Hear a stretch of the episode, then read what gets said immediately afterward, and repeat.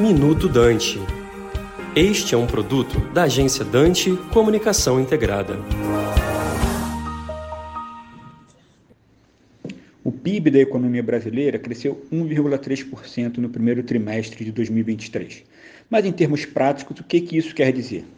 Na verdade, o PIB é o indicador que melhor revela a atividade econômica de um país num determinado período de tempo.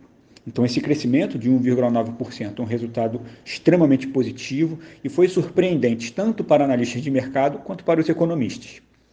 Mas a gente precisa entender o que, nós temos por trás desse crescimento no primeiro trimestre.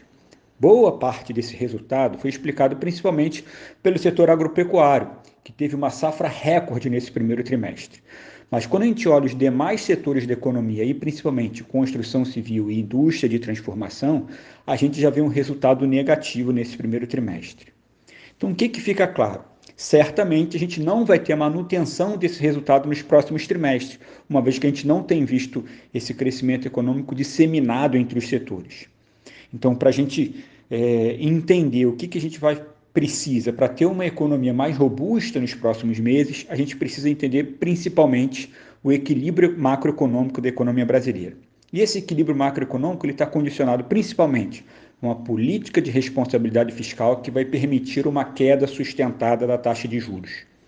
Nesse cenário, aí sim a gente vai conviver com um crescimento econômico mais disseminado entre todos os setores tendo um crescimento tanto na agropecuária, indústria, setor de serviços e na construção civil.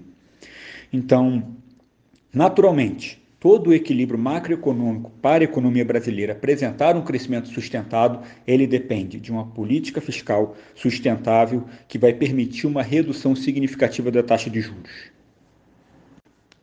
Meu nome é Jonatas Goulart e eu sou gerente de estudos econômicos da Ferjan e esse foi o Minuto Dante.